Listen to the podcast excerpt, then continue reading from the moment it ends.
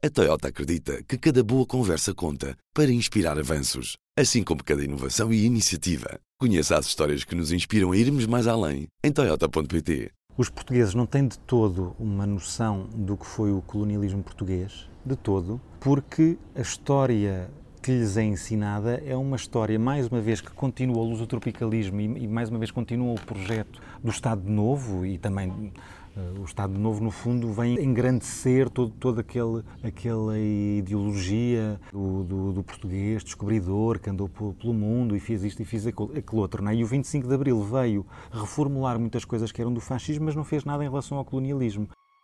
Olá, daqui Ruben Martins. Este é mais um Poder Público lembro-me quase como se fosse ontem, quando andava no segundo ciclo, a professora de HGP, História e Geografia de Portugal, pegou numa cassete, rebobinou a fita e de lá saiu uma canção.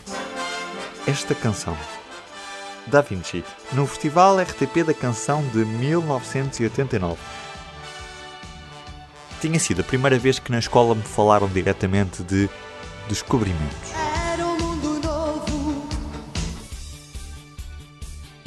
Com o futuro Museu da Descoberta, em Lisboa, voltou o debate. Portugal deve orgulhar-se da colonização que fez e deve mesmo o museu ter esse nome?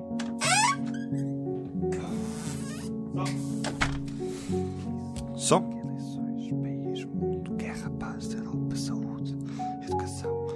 No meio de tanta conversa, trazemos as histórias. Poder público. Um. É um dos grandes fracassos do 25 de Abril. E isto tem que ser dito. O 25 de Abril falhou aqui. Uh, e está nas nossas mãos ainda corrigir aquilo que o 25 de Abril não foi capaz de fazer. Nós não podemos continuar a viver um, um, mundo de fadas, a acreditar que os portugueses andaram a descobrir o mundo e a, e a fazer trocas comerciais e que eram só boas pessoas e que se misturaram com os outros povos e esquecemos a história que nos foi escondida, que fomos nós que começámos a escravatura em África, fomos nós que começámos o tráfico de escravos, somos nós os responsáveis pelo pela opressão de milhares e de milhares de pessoas ao, ao, longo de séculos. Isto não são coisas pequenas, não é? André Amálio é ator e encenador. Recebeu-me em casa em Lisboa. Eu sou, obviamente, contra o museu. Acho que, acho que é uma ideia uh, estapafúrdia, ridícula. Acho, aliás, que é uma ideia que continua um pouco um projeto colonial do Estado Novo que vem em linha com o padrão dos descobrimentos e toda, todas aquelas coisas que foram feitas uh, da grande exposição de 1940. Portanto, não faz qualquer sentido nos dias de hoje e nós temos que pensar o mundo nos dias de hoje e nos dias de hoje não faz qualquer sentido fazer um museu uh, desse tipo, um museu com esse nome. Uh, e, e, para mim é, é até chocante que se pense nisso. Isso para mim é que é surpreendente. Como é que ainda é possível uh, que, haja, que haja este debate? Por um lado, é salutar que ele haja porque nunca existiu na nossa história. Mas por outro lado, é ainda estranho que ele ainda exista hoje, uh, depois de todas as críticas e todos os movimentos de pós-colonialismo que existem já há décadas em vez de ser apenas esta, esta história romantizada, idealizada, mitificada, que nós fomos os maiores e andamos, os outros é que foram os maus. Nós não, nós éramos os bons. Misturávamos e tal, mas os outros não, fizeram coisas horríveis. Não, nós temos que assumir que nós também fizemos parte desse projeto colonial europeu, que era uma coisa europeia e que nós oprimimos e que matámos e, e, e escravizámos uh, durante séculos desde 1441 até 1961, porque é só em 1961 que é uh, abolida a, a, lei do indígena, que permitia, eh, em pleno século XX, ainda haver trabalho escravo legal, que era o trabalho forçado, não é? Que permitia ao Estado português apanhar qualquer indígena e pô-lo a trabalhar uh, para o Estado português. Uh, portanto, isto são séculos e séculos, não é uma coisa leve. E há que reconhecê-lo e há que o pôr nos nossos livros de história. Há que falar, as pessoas têm que saber o que, é, o que é que foi o colonialismo português. Falei com André Amálio porque tem usado o teatro documental como forma de desconstruir esta imagem de Portugal como o colonizador perfeito. Isto começou quando eu fui para a Inglaterra, para Londres. Eu fui para lá fazer um mestrado e à medida que ia fazendo o curso, o, na universidade o, o departamento pós-colonial era bastante forte e mesmo com os meus colegas, quando eu dizia que era português, eu era surpreendido com perguntas sobre o colonialismo português. Mesmo a Teresa Avlitskova, que é também a, a co-diretora da companhia Hotel Europa e, e, que é a minha mulher hoje, ela fazia-me imensas perguntas. Ela tinha, tinha vivido no Ghana e, e, no Ghana havia várias coisas relacionadas com a escravatura uh, e com presença portuguesa ligada ao tráfico de escravos. E eu não fazia a menor ideia. Ela fazia-me coisas que eu não tinha resposta porque eu a única coisa que eu lhe sabia responder era esta coisa: não, os portugueses foram diferentes, os portugueses isto, os portugueses aquilo. E de facto eu comecei-me a perceber que os portugueses não tinham sido diferentes e comecei-me a perceber que eu não sabia isso. Daí surgiu então a nossa companhia, Hotel Europa, surgiu desse, desse mestrado, foi aí que foram feitos os primeiros trabalhos também de teatro documental e também os primeiros trabalhos já de algum questionamento do, do, dos descobrimentos e da história colonial portuguesa.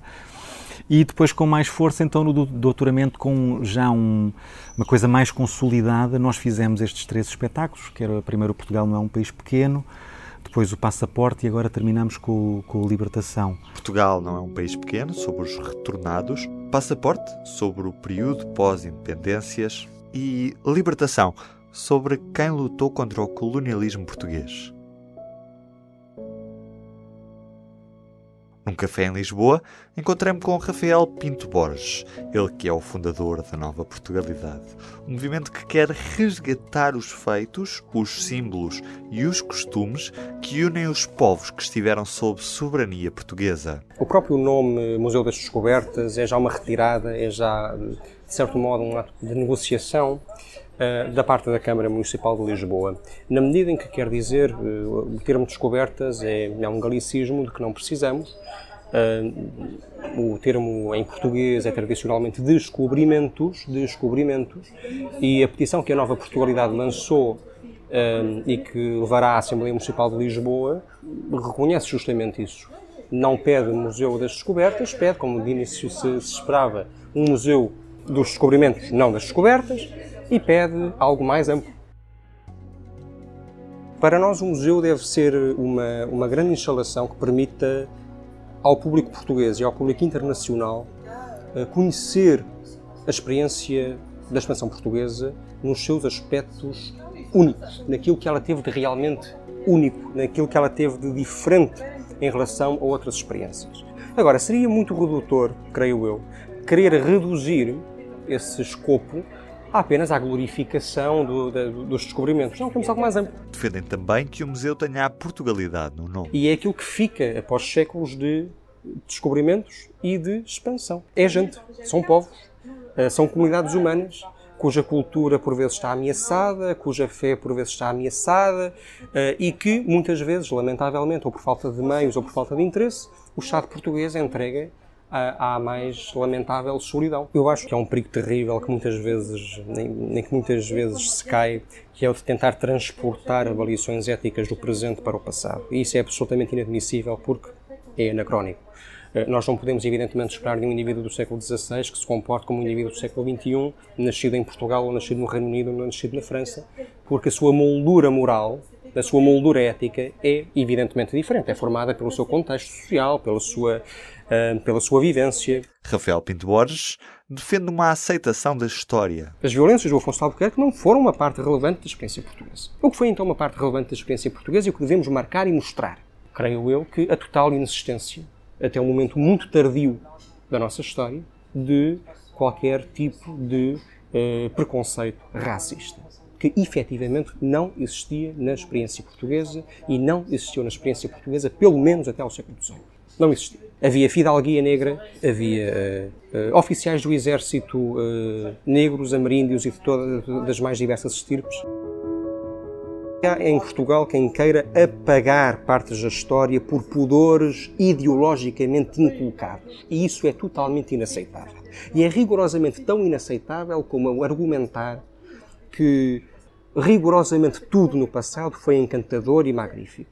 Nem uma coisa, nem essa ideia de que foi tudo bom, nem essa ideia de que foi tudo mau, fazem sentido. Ambas são falsas e devem ser denunciadas como falsas. E o que pedimos é essa aceitação plena da história tal como ela foi. Em estúdio tenho José Pedro Monteiro.